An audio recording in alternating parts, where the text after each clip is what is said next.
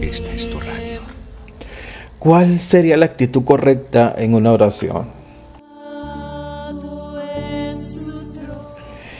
Hay un ejemplo de buena actitud y es en John Bunyan, escritor y predicador inglés famoso por la novela El progreso del peregrino. En una ocasión cuando John Bunyan estaba tratando de orar, el tentador le sugirió que ni la misericordia de Dios ni la sangre de Cristo tenía que ver con él, ni podían ayudarles a causa de sus pecados. Por lo tanto, era en vano orar. Sin embargo, él se dijo dentro de sí, yo voy a continuar orando. El tentador le dijo, tu pecado es imperdonable. Bien, replicó, yo oraré. Así que empezó a orar de esta forma, Señor, Satanás me dice que ni tu misericordia ni la sangre de Cristo son suficientes para salvar mi alma.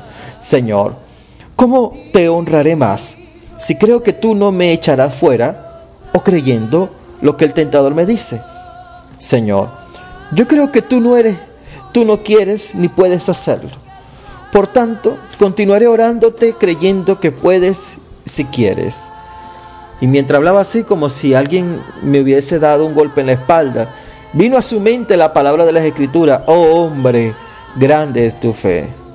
Como verán, Juan Bunyan no da un, no decreta, no declara dando órdenes a Dios. Él sabía que esas oraciones no son bíblicas ni lo serán. Dios no está obligado a responder como queremos. No solo es antibíblico, sino que también está muy cerca de una ofensa a Dios. Recuerda siempre el modelo de la oración y cómo termina. Hágase tu perfecta voluntad. Nehemías, el copero de Artajerje, también nos da un ejemplo. Enviado ante Dios pide su favor para hablar al rey Artajerje. En Nehemías 1.11 leemos así, Oh Señor, te suplico que oigas mi oración. Escucha la oración de aquellos quienes nos deleitamos en darte honra. Te suplico que hoy me concedas éxito y hagas que el rey me dé su favor.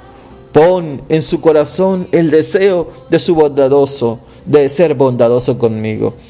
Esta fue la oración del copero Nehemías, el judío que iba ante su rey a hablar. Las palabras que él decía era, quienes nos deleitamos en darte honra. Cuando hables con Dios, darle honra. R.C. Sproul decía, Creer que Dios concede todo lo que decretamos en esa oración, eso es magia.